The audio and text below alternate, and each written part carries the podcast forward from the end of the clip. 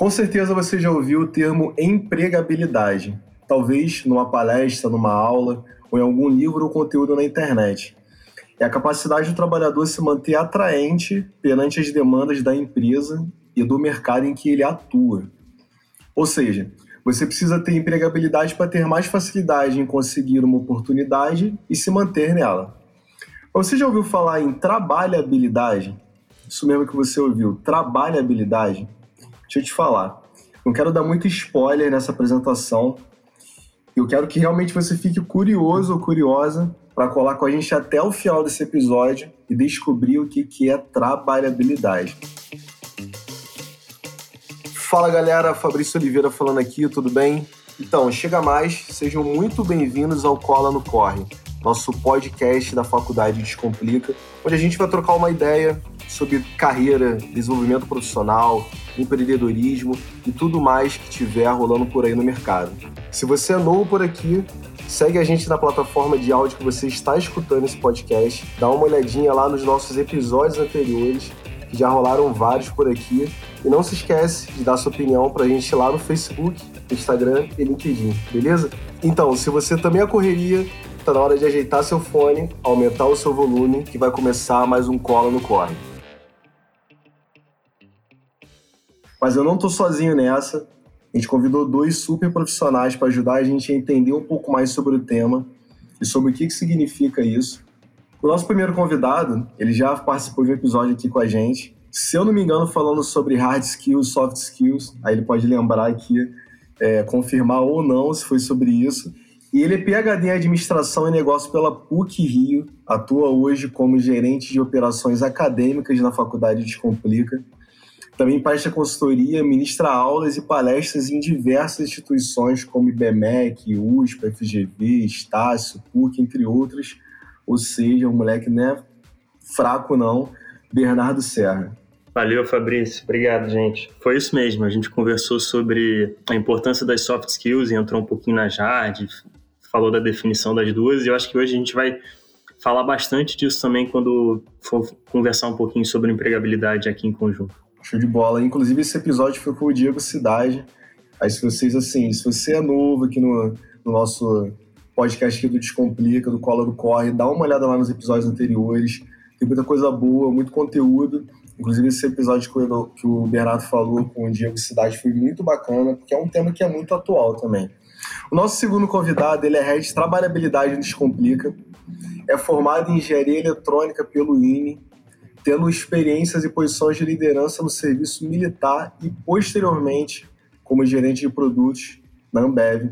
Felipe Condé, inclusive esqueceu de falar que é filósofo também, né? Eu tô brincando, é Felipe Condé, não Felipe Condé. Seja bem-vindo, meu camarada. Fala Fabrício, tudo bom? Essa é uma confusão comum. pessoal acha que eu sou sobrinho do, do Pondé, mas na verdade é Condé. Prazer estar aqui com você, com o Bernardo, que já é um amigo aí de, agora de longa data, não Descomplica. É verdade. E vamos falar desse tema aí que é super relevante hoje para quem está no mercado de trabalho. Show de bola. É um tema e um termo que não é muito conhecido, mas gradativamente a gente tem visto cada vez mais a gente falar sobre ele. Mas deixa eu dar uma introduzida aqui para a gente contextualizar. O termo empregabilidade surgiu num cenário de globalização onde quem ditava as regras sobre o que um profissional deveria saber para ser bom na sua área de atuação no mercado era a empresa ou o mercado, na verdade. Né? A partir dessas características definidas pelo mercado ou pela empresa, o profissional deveria se aprimorar para garantir sua colocação e desenvolver sua carreira dentro de chances reais de crescimento, ou seja, ele tinha que se encaixar naquela caixinha específica ali que o mercado ele propunha. Só que nos últimos anos, vimos uma transformação digital muito grande e crescente mudando um pouco essa lógica de raciocínio. E a gente começou a falar sobre trabalhabilidade. Ou seja, se antes o contrato de trabalho era o que definia o sucesso profissional de uma pessoa, na era da trabalhabilidade, o que de fato importa, o que é contundente é a capacidade de um indivíduo gerar trabalho a partir de seus talentos únicos. Por isso que a gente vê tanta gente, eu quero já começar esse bate-papo com o Bernardo, porque a gente faz tanta coisa diferente da outra, e eu, eu tenho visto cada vez mais assim, pessoas com perfis multifacetados, né? Mas eu quero te perguntar, Bernardo, o seguinte: você acha que a relação das pessoas com o estudo mudou com a era da trabalhabilidade? Ah, com certeza. É... E aí eu vou até dar um spoiler no que eu acho que o Felipe vai entrar também. Antes o nosso conceito era muito orientado para empregabilidade, né? E empregabilidade é estar empregado em algum lugar ou ter um coeficiente de empregabilidade muito alto. Então, eu tenho um bom currículo, eu tenho uma boa formação, eu passei por cargos importantes e dei resultado, então eu tenho empregabilidade. E aí trabalhabilidade teve uma mudança de eu não estou só olhando para dentro de uma empresa o meu coeficiente de, de empregabilidade, mas eu estou olhando como é que eu consigo gerar renda. Então acho que essa foi uma grande mudança.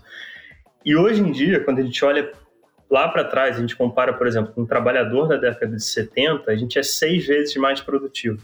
Além da gente ser seis vezes mais produtivo, a gente tem uma série de outras mudanças que aconteceram. Então, o nosso span de atenção diminuiu, a gente tem acesso à comunicação mais fácil, a gente é mais produtivo, toma mais decisões ao longo da vida, a gente tem mais ansiedade, isso tudo mudou por conta desses avanços. Então, estudar ficou necessário de quase que permanente, né? Você não pode deixar de estudar o tempo inteiro e você não pode deixar de ficar conectado o tempo inteiro. Então, se a gente antigamente lia o jornal todo dia pela manhã, gastava 30 minutos, agora a gente recebe as informações do jornal o tempo inteiro no nosso celular.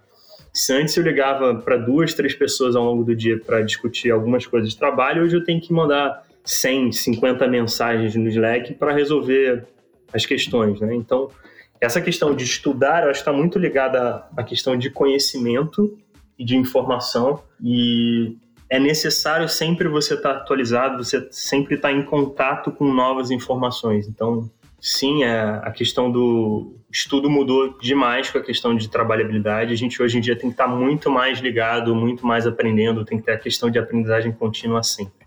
Mas eu acho que o estudo ele mudou um pouco, até assim, a ideia do que, que é estudar, né? Que antigamente a gente falava, ah, o que, que é estudar? É você se formar através de livros, através de, de conteúdo formal, conteúdo erudito, vamos dizer assim.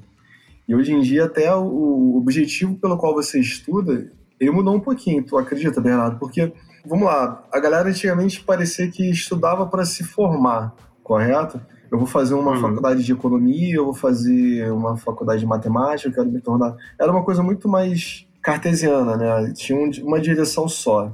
Parece que hoje em dia você, por exemplo, até para você ter a sua formação como um economista, por exemplo, não basta você saber de macro, microeconomia, de balança comercial, essas coisas. Como é que você tem visto essa relação do estudo em si? O estudo de hoje não é o mesmo estudo dos nossos pais. Não, hoje em dia a gente tem muito mais informação e a gente avançou muito mais nas áreas de estudo e se especializou muito mais. Então acho que até tem uma contradição aí bem importante no que, no que você trouxe. A gente tem que ser muito parrudo em termos de conhecimento generalista sobre alguma coisa. Então tem que ter os fundamentos muito bons da profissão que você está exercendo, mas tem que se especializar muito mais naquilo que você quer estudar. Então você falou de economia. E a economia, você tem paradigmas de economia e tem áreas de economia também. Então, é, você pode estudar economia tradicional, então micro e macro, ou eu posso, por exemplo, focar em economia comportamental, que é um nicho dentro da economia que está relacionado com a psicologia. Hum, então, acho que a gente tem uma mudança muito grande em relação a isso, que você tem que sim saber as bases, entender o, o básico quando você está atuando numa determinada área, mas você tem que focar muito no conhecimento que é mais exclusivo teu para você conseguir se diferenciar e trabalhar com, com eficiência no, no que você se propõe. É, hoje em dia a gente atua às vezes muito mais na interseccionalidade do que de fato na profissão em si, né? Ou se você estuda economia, mas você quer saber sobre economia doméstica, é interessante você saber a composição de uma família e do, da psicologia familiar e tudo mais.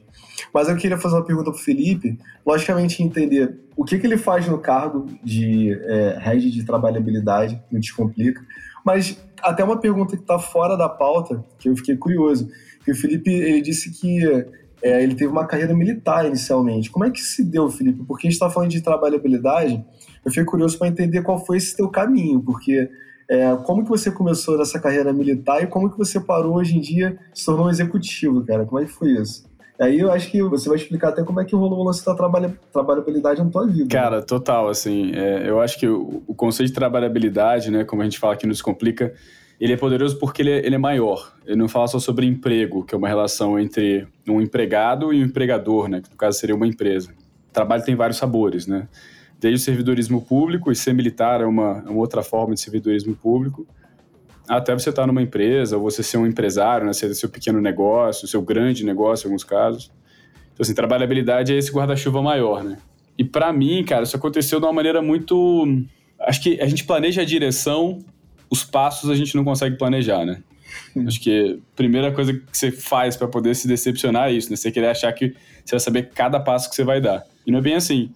Para mim foi muito mais uma questão de eu tentar entender quem eu era e o que eu gostava de fazer. Então, dentro do, né, do meio militar, eu fiz faculdade militar, depois existiu uma, um convite para poder servir no que a gente chamava de tropa, né, que é ir para um quartel. Eu fui morar em Santa Maria, então saí do Rio, fui morar em Santa Maria.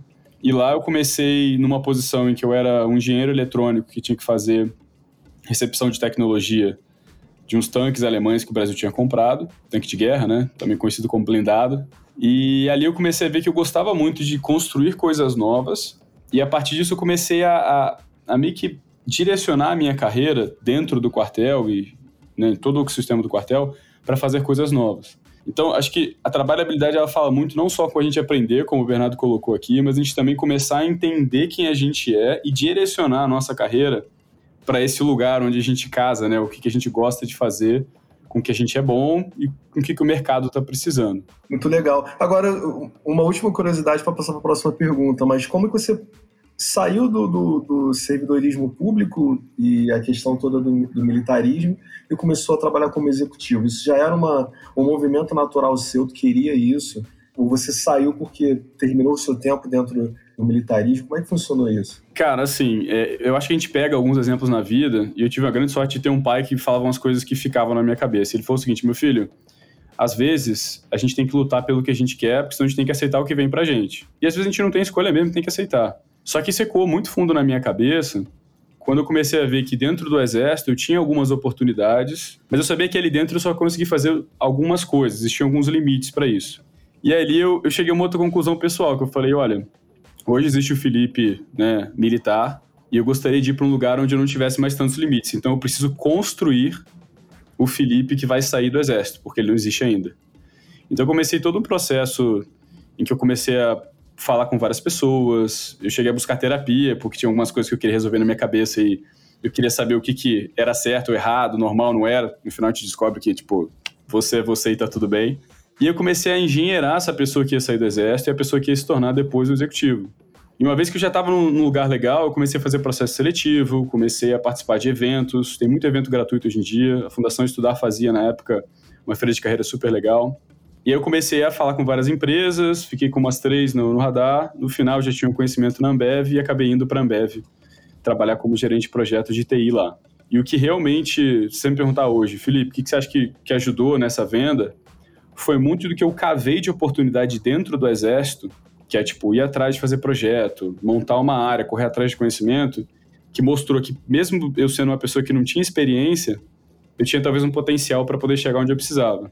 Então, você começar a construir a pessoa que você quer ser e transformar isso numa história que você consegue contar é o seu argumento de venda para o próximo salto. E eu acho que, assim, isso talvez resumisse bem como que eu cheguei lá. Mas, assim, é uma história muito mais complexa que isso, você deve imaginar, né?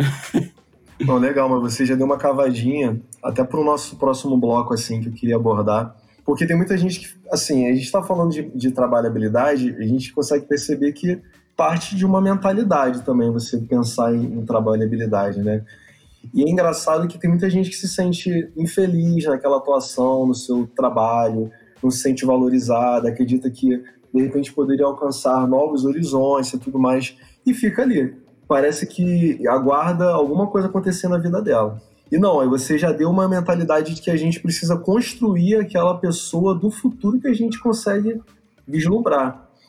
Isso fala um pouco também, por exemplo, nessa mentalidade que é mais voltada para a trabalhabilidade. Eu queria perguntar para o Bernardo. Bernardo, quais conselhos você daria para quem está ouvindo a gente aqui que gostaria de trabalhar um perfil profissional mais voltado para a trabalhabilidade?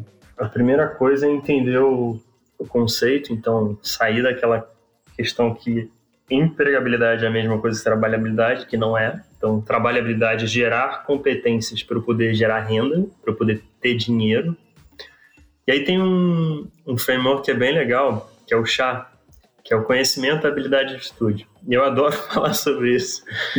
Felipe tá fazendo um coração aqui, Fabrício. Eu tá também adoro. da outra conversa. Esse modelo transformou nossas vidas. É, mas ele é bem simples, ele é bem legal, que ele é um ponto de partida para quando você quer olhar as competências que você está desenvolvendo. Então, acho que empregabilidade, trabalhabilidade é muito você mostrar aquilo que você é capaz de fazer e você fazer alguma coisa muito bem. Principalmente na trabalhabilidade, que você não tem uma carteira assinada. Você depende muito do sucesso, da tua competência no dia a dia de executar e fazer aquilo, ir atrás, correr atrás, conseguir fazer, é, ser mais rápido, ser menos custoso, por exemplo. E aí, quando a gente olha para o chá, ele é um acrônimo que são três pequenas palavras. Então, é conhecimento, habilidade e atitude. Isso é uma competência. Eu estou falando de trabalhabilidade, eu vou pegar o exemplo da Anitta. A Anitta, em termos de formação, não sei agora, mas a Anitta, em termos de formação, antes ela não era uma pessoa que tinha uma super formação. Ela não ia ser uma pessoa que ia entrar lá na Ambev pelo currículo formal dela. Mas ela foi contratada pela Ambev depois. Só de curiosidade, a Anitta é gestora comercial. Exatamente. Uma gestão comercial. Ela desenvolveu uma competência que é uma competência que poucas pessoas têm. Então, ela tem conhecimento do mercado de música muito acima de muitos músicos. Ela tem habilidade para ser cantora e ela tem um componente atitudinal que é super importante.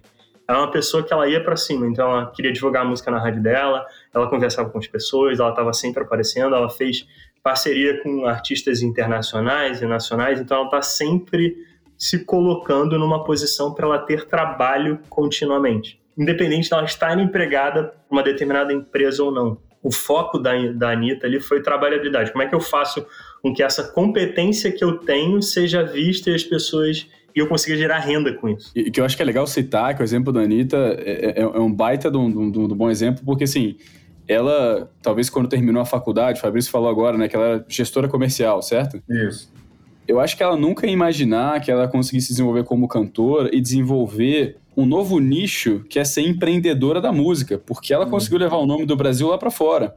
Então ela se construiu né, tanto do ponto de vista de construir as competências, mas também como pessoa, como marca, e hoje ela é o que ela é, entendeu? Tem pessoas que gostam não gostam, mas assim, ela tá lá, ela fez. Então, ela conseguiu gerar renda, o trabalho, e eu acho que é um baita um bom exemplo.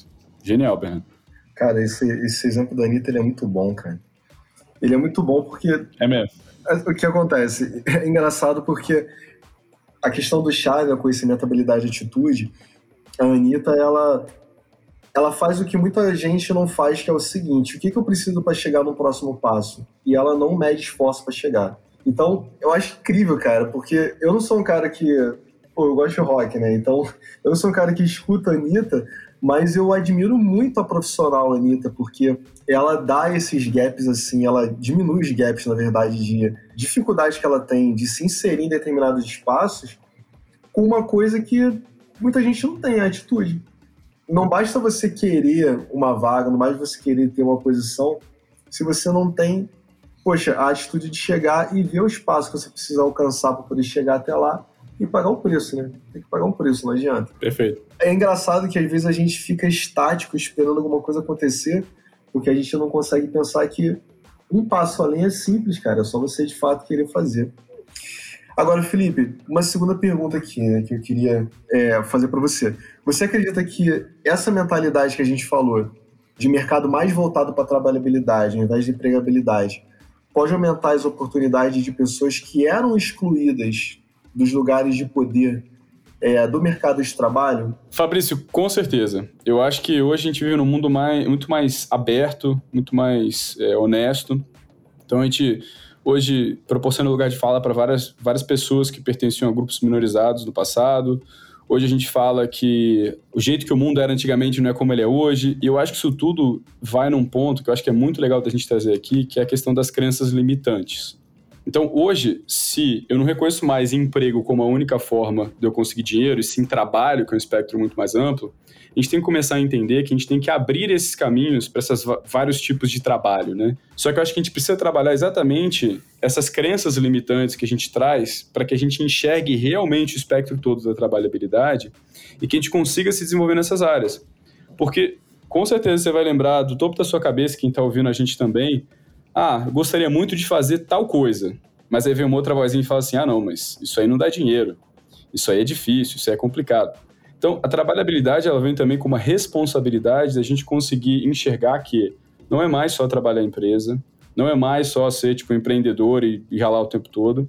É os dois. É a gente poder ir para a empresa, fazer o nosso, nossas oito horas diárias, no final do dia a gente prestar uma consultoria, depois no final de semana a gente pega e junta com um amigo, a gente está montando um outro negócio, e a gente conseguir enxergar os vários sabores que o trabalho pode ter. Claro que eu não quero romantizar aqui a, a, a realidade, né? Como eu falei, o mundo é mais honesto, então a gente tem mais caminhos. Mas é o que você falou, a gente tem que, se a gente quer mesmo, a gente tem que pagar o preço. É só a gente saber que a gente precisa trabalhar isso dentro da nossa cabeça em primeiro lugar, para conseguir ter acesso a esse potencial que o, que o mercado disponibiliza hoje. Com relação a essa galera que não tinha lugar de fala, e eu vou me colocar aqui na posição. Do, do único que está representando uma, uma classe minoritária, né? Eu acho que a gente vive o melhor momento, assim falando de comunidade preta, assim, porque eu não posso falar sobre outras comunidades porque eu acho desonesto você usar uma pauta para você generalizar e falar de tudo, né?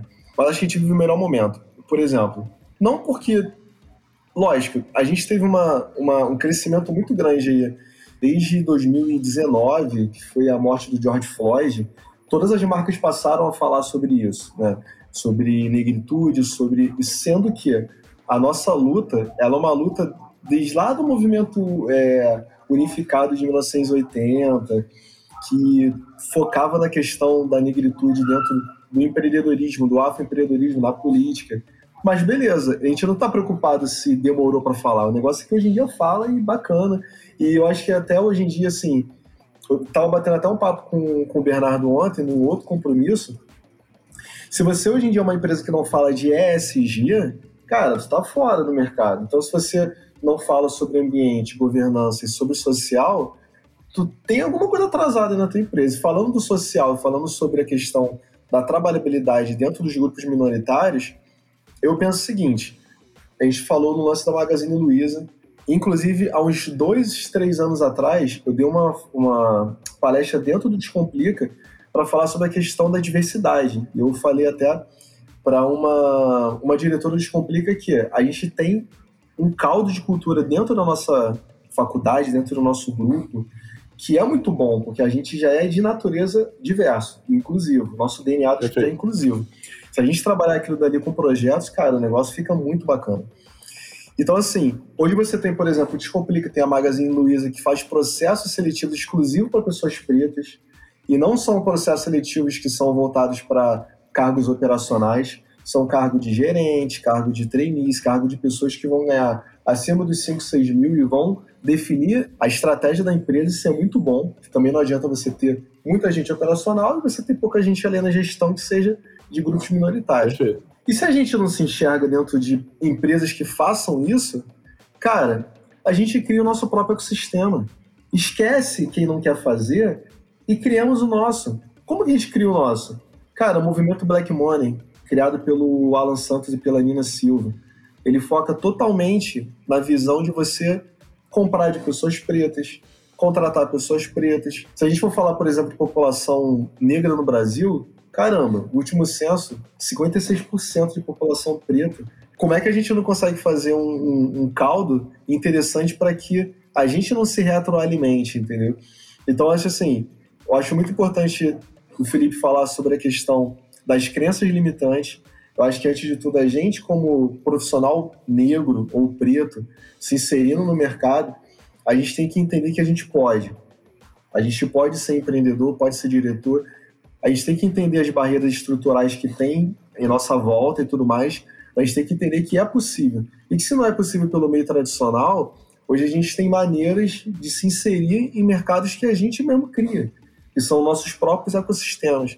Então acho que. Maravilhoso. Em série, sim, cara. Acho que ah, eu vou, eu vou no, no time do Felipe. Sim, com certeza. Bastava a gente dar uma. desenvolvida um pouco mais uma dissertada, mas eu acho que a galera que estiver escutando a gente, que faz parte de grupos minoritários, minoritários em cargos de poder, pode crer que, assim, cara, a trabalhabilidade ela veio para ajudar a gente. Eu concordo plenamente com vocês dois, assim. É, acho que trabalhabilidade só veio ajudar e veio trazer um ponto super importante que a gente não via muito é, antes, né? Então, as oportunidades elas apareciam muito para as pessoas que já estavam inseridas em determinado contexto.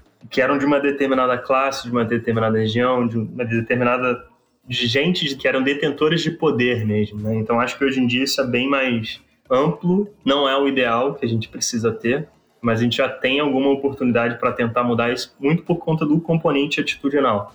Então, algumas pessoas nascem realmente com uma dificuldade muito maior, e aí eu digo de chegar em determinados lugares do que outras, porque não tem acesso à educação, não tem acesso à renda, às vezes não tem nem comida direito, e tem uma série de estereótipos e segregações que acontecem por questões que a pessoa não, não tem controle sobre o que está acontecendo.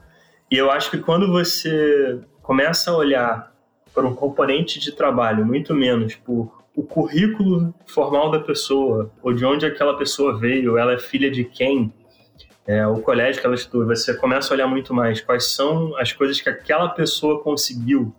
E às vezes o que ela consegue não são coisas nem formais. Então, ah, eu trabalhei dois anos como projeto voluntário, ajudando pessoas em situação de, de rua. O que, que isso ajudou? Quantas pessoas eu ajudei? Quantas bocas eu alimentei ali levando sopa todo dia à noite, por exemplo? isso para você é um, é um componente de trabalhabilidade muito forte, independente da, da tua origem. A, mesma coisa é, eu posso ter feito uma faculdade que não é uma faculdade de ponta, posso não ter feito uma federal, fiz uma faculdade particular com valor ok, mas o que que eu, o que que eu entreguei? Quais foram os projetos que eu fiz? O que que eu tenho feito? E hoje em dia, diferente antigamente, a gente pelo menos consegue olhar num nível um pouco mais superficial, ali na metade, a questão de diversidade. Então, as empresas olham para a diversidade racial, para a diversidade de orientação sexual, para toda a parte LGBTQIA+. Idade também agora. Idade, exato. Estão olhando também agora para a questão de neurodiversidade, que ninguém fala quase. Então, acho que sim, hoje em dia a gente está num, num, mundo melhor do que quando a gente olhava antes, quando a gente está falando de diversidade e seres humanos em geral e a colocação das pessoas no mercado de trabalho, até para gerar renda também. Tem mais oportunidades, as pessoas se movimentam mais em conjunto, tem um movimento muito mais integrativo do que segregativo. Concordo plenamente com vocês. Não, maneiro. Antes até da gente passar para a próxima pergunta que eu quero fazer para o Felipe, eu vou introduzir, mas eu vou assim, fechar essa nossa penúltima parte aqui, que é o seguinte. Quando a gente fala em trabalhabilidade, e o Bernardo trouxe a questão de ah, faculdade de primeira linha, de ponta. Isso é balela. Às vezes o cara tá numa faculdade de mega ponta e o cara não tá ali fisicamente. Ou o cara tá ali dormindo, ou tá ali brincando, tá ali conversando, tá fazendo qualquer outra coisa. O que importa realmente, cara, é o que você faz com aquele conhecimento que você adquiriu e que o professor, eu como professor, eu vou falar como professor, nós não, não damos conhecimento para você, nós somos um guia. E dali que a gente vai dar a fonte, vai dar referencial bibliográfico, dali você que vai se formar.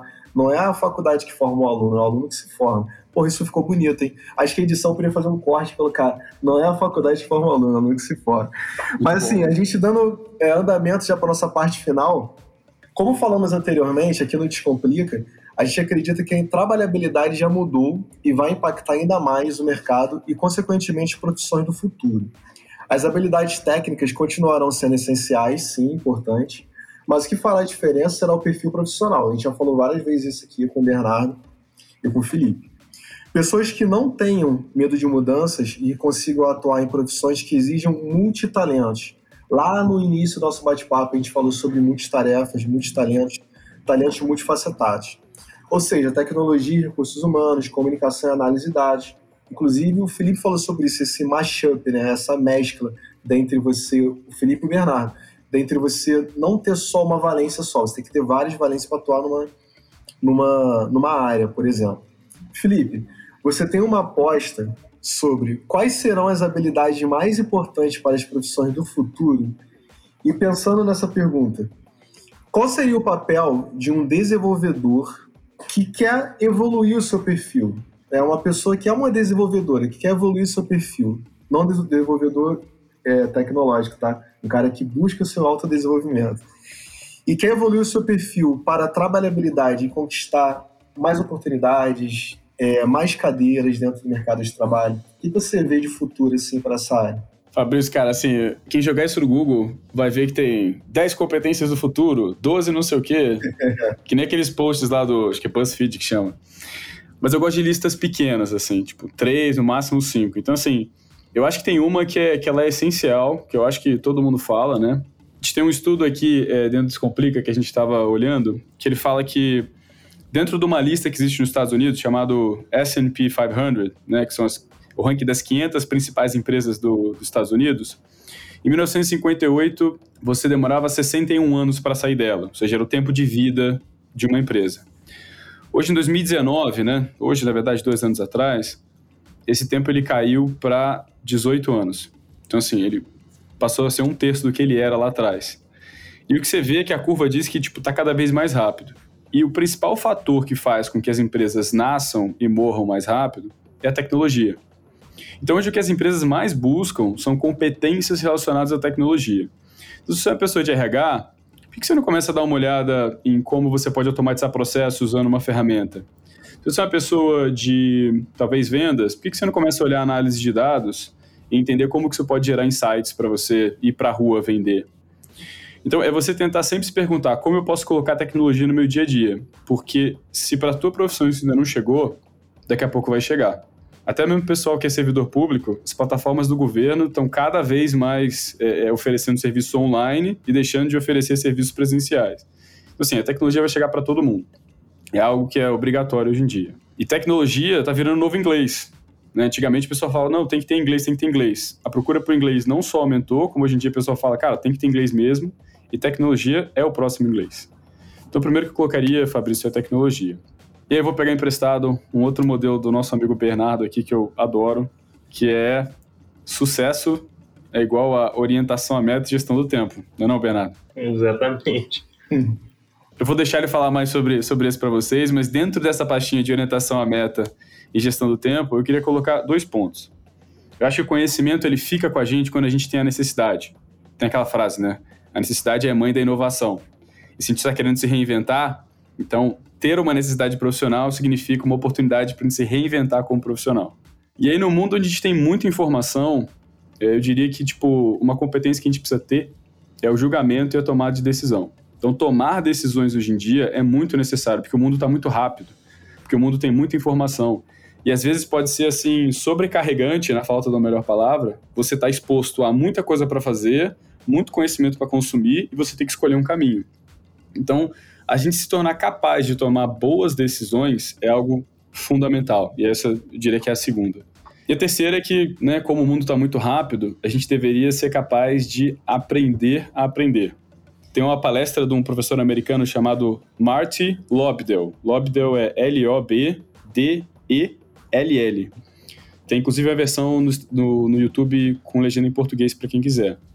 Ele basicamente ele juntou uns alunos que já gostavam muito dele e começou a destilar na última palestra que ele deu antes de sair do departamento que ele trabalhava nos Estados Unidos, quais eram as principais dicas para quem quisesse ser melhor estudante para a vida.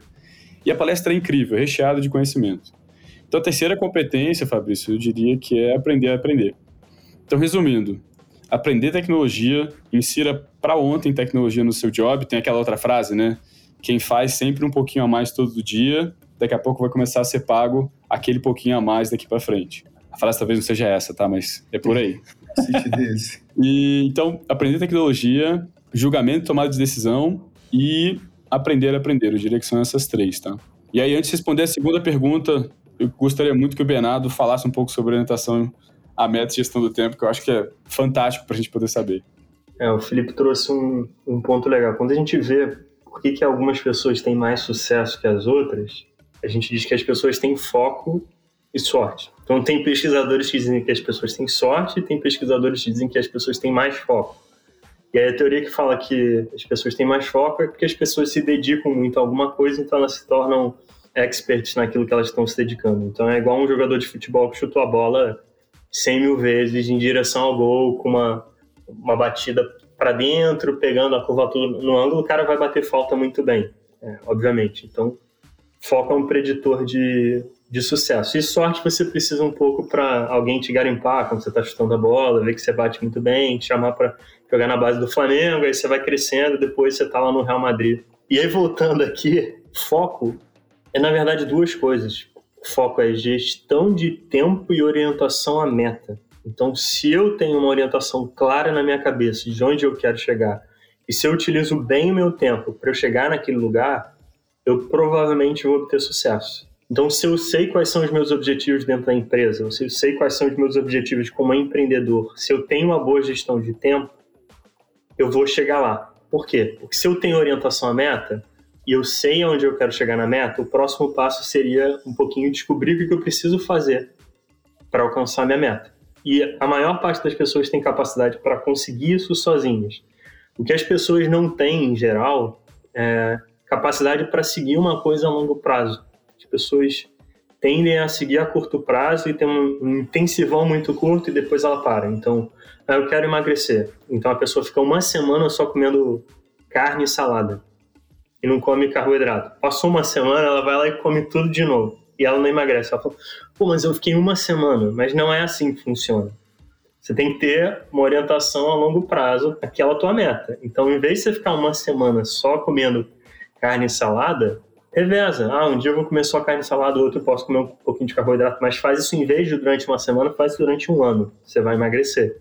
E do lado da gestão de tempo, tempo é o recurso mais finito que a gente tem na vida.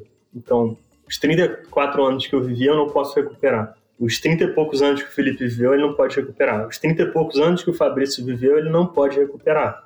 E daqui para frente, o tempo que a gente vai ter é um tempo limitado. 24 horas para o Bernardo são a mesma coisa, que são para o Fabrício e para o Felipe. Até por onde a gente sabe dos conceitos de física atual, né? Pode ser que isso mude um pouquinho.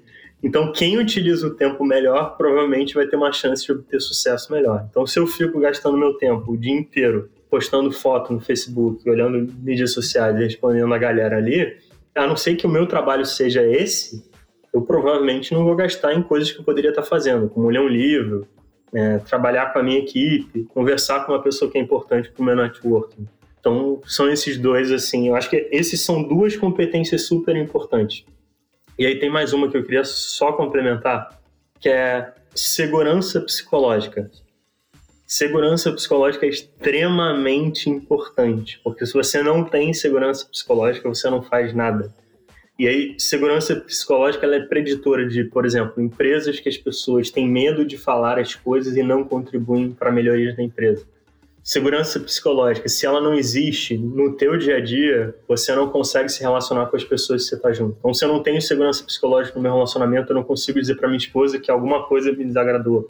É, eu não consigo falar para o meu filho não fazer uma coisa que está errada. Se eu não tenho segurança psicológica comigo em relação à minha profissão, até com quem eu sou, eu não vou conseguir exercer meu trabalho com segurança, porque eu não vou conseguir tomar determinados riscos que eu preciso tomar eu vou estar sempre pensando nos impactos do, daquilo negativos em, em vez de necessariamente focar na tarefa.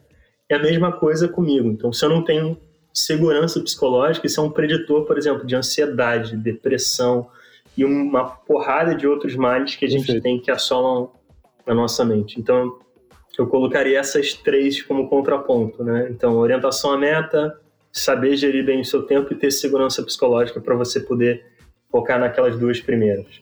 Maravilha, cara. E assim, eu queria aproveitar o gancho para poder falar de um livro. Tem um livro chamado Flow, F-L-O-W. O nome do autor é impossível de soletrar, tá, pessoal? Então joguem aí Flow, o livro é de 1989, ele é antigo. E ele foi redescoberto nos inícios dos anos 2000 para conseguir montar é, alguma das formas de funcionamento das redes sociais. Isso, inclusive, foi até dito naquele documentário do, da Netflix, das redes sociais. Mas esse livro é uma joia porque ele fala exatamente sobre como que a gente consegue achar um, um fluxo, né, uma dinâmica de trabalho em que a gente esteja muito feliz. E ele fala no livro, entre outras coisas, essa questão da, da segurança psicológica que eu acho que o Bernardo colocou aqui super bem. Não adianta a gente querer ter foco e né, gestão do tempo se a gente está toda hora com alguma coisa buzinando na nossa cabeça. Então, aí agora indo para a pergunta que você tinha feito antes, né, Fabrício, né, como que uma pessoa que está querendo se desenvolver né, uma pessoa com perfil que tenha maior trabalhabilidade pode conquistar níveis mais altos de trabalhabilidade? Eu diria que autoconhecimento, em uma palavra. Quanto mais você procura saber quem você é, mais você vai ter condições de tipo, direcionar a sua vida para onde você quer chegar. E assim, isso pode ser você ler um livro, como esse que eu acabei de falar, isso pode ser você procurar uma terapia, E aí, caso você às vezes não tenha recurso para pagar uma terapia, tem apps hoje em dia que disponibilizam sessões baratas, tem universidades que, que fazem atendimento gratuito. É, você conversar com pessoas, né, às vezes mentores, pessoas que estão lá na frente na profissão, pessoas que você considera que são felizes, que têm sucesso na vida. E sucesso para cada pessoa é diferente, tá? Às vezes pode ser uma senhora do seu bairro que está todo dia sorrindo e acordando né, feliz. Pergunta para ela como é que você vive a sua vida, como você encara as coisas. E aí você começar a ganhar conhecimento, porque muita gente acha que o desafio para ter sucesso é ganhar dinheiro e que, tipo, tô bem na vida se eu tenho dinheiro no banco. Cara, não é. Essa é a maior falácia, acho que dos anos 90 barra 2000, que eu posso dizer que eu passei, Bernardo e Fabrício eu não sei, tá? Então, acho que essa é uma outra discussão. Mas a gente tem que entender que dinheiro não é sucesso. Sucesso é a gente conseguir falar, eu me sinto feliz. E eu me sinto feliz começa com eu. Então, você precisa saber o que você gosta, o que você quer fazer. Então, investir em autoconhecimento é a principal coisa para a pessoa desenvolver a trabalhabilidade dela. Muito bom. Tem um vídeo, para finalizar o nosso papo, tem um vídeo que está viralizando do, do Floyd Mayweather, o lutador de boxe. E daí ele fala, né? Ele vai somando tudo o que você faz no dia. Tipo, você dorme oito horas, né? Você trabalha mais oito. Você, entre café da manhã, almoço, janta, sobra no fim das contas quatro horas o que você vai fazer dessas quatro horas e que vai diferenciar na sua vida no futuro. Você pode usar essas míseras quatro horas úteis do seu dia para você ficar de fofoca, olhando coisas inúteis, ficar zapeando em rede social, ou, ou você pode pegar das quatro horas para aprender 30 minutos uma língua, 30 minutos ler um livro, você ler um artigo, você conversar com uma pessoa que você não fala há muito tempo, ou seja, você pode usar de forma profícua essas quatro horas que você tem livre para você mudar a sua vida ou você ficar postergando, procrastinando essas quatro horas aí, fazendo Perfeito. absolutamente nada. Pessoal, então, a gente está chegando no final de mais um episódio do Colo do Corre. Espero que o nosso papo de hoje tenha sido interessante para vocês e que vocês tenham entendido como a trabalhabilidade pode ajudar no desenvolvimento profissional de vocês. Queria deixar registrado meu muito obrigado aos nossos amigos Felipe e Bernardo Felipe Bernardo, como é que a gente encontra vocês nas redes sociais? Bom, arroba Felipe, F-L-P-E, Mundi, M-U-N-D-Y. Vocês me acham no Instagram, do LinkedIn é a mesma coisa. Facebook eu nem sei se eu tenho mais. Mas tamo lá, pessoal. E para me encontrar, gente, vocês podem me encontrar no LinkedIn, que é a mídia social que eu uso. Eu restringo um pouquinho até por aquelas questões da gestão do tempo, né? É, www.linkedin.com é, barra in barra Bernardo Serra. E aí vocês podem me adicionar lá, a gente pode conversar um pouquinho também. Show de bola. Fabrício, queria te agradecer imensamente. Então é sempre um prazer conversar contigo. A gente sempre traz coisas assim bem legais. Então, para cá, para dentro do Descomplica, para fora, para quem está escutando para a gente também. Felipe também é amigo aqui de dentro do Descomplica também. Sempre prazer, a gente sempre junto, sempre tricotando ali as questões de empregabilidade, Verdade. competências. Eu adorei, gente. E eu queria aproveitar a esteira aqui também para poder me despedir do pessoal que está ouvindo a gente em casa. Agradecer também a parceria aqui com o Bernardo, que volta e meio puxo ele para poder pedir umas aulas aqui. e o Fabrício que trouxe esses pontos também maravilhosos, né? Que eu acho que a gente precisa estar tá sempre olhando, pesquisando, se informando. Acho que a responsabilidade é, ante de tudo, nossa para poder se inserir nesse contexto onde hoje em dia todo mundo tem que sim ter uma opinião sobre as coisas. E dizer que o bate-papo foi ótimo, pessoal. Foi muito legal. O Bernardo é a segunda participação dele. E essa segunda foi totalmente diferente da outra, né? Com outros temas, outras abordagens, foi muito bacana. Queria agradecer o, o, o espaço de vocês na agenda de vocês. Eu sei que é uma vida muito corrida, né? Separar uma hora, às vezes, para ficar falando, trocando ideia, às vezes é difícil. Você que está ouvindo a gente, convido você a seguir a gente nas plataformas de streaming. Vale me procurar também, é, eu e a Faculdade Descomplica no LinkedIn, né? Coloca lá Fabrício Oliveira, me consegue me achar lá no, no LinkedIn e Faculdade Descomplica, segue nós lá. No Instagram, Fabrício Oliveira RJ, e pode mandar ali sugestões, dívidas, Dívida não, né? Dúvidas. Dívida manda, cara, manda pro Bernardo manda pro Felipe, pode mandar pra ele lá. Dúvidas e sugestões próximos convidados que você quer ouvir aqui com a gente. Até a próxima, pessoal. Um forte abraço e tchau. Então, pessoal, é isso. Vamos ficando por aqui. Se você curte conteúdo sobre carreira, tá aí querendo melhorar o seu corre, segue a gente aqui nas redes sociais, descomplica.pós e Faculdade Descomplica. E mande para a gente sugestões de episódios, aquela crítica construtiva, comente o que você entendeu, qual foi o conteúdo que você mais gostou e mande pessoas que você quer escutar aqui com a gente, trocar ideia com a gente aqui. A gente sempre está aberto a ouvir novas possibilidades. Beleza? Por hoje é só. Até o próximo Corre. Tchau.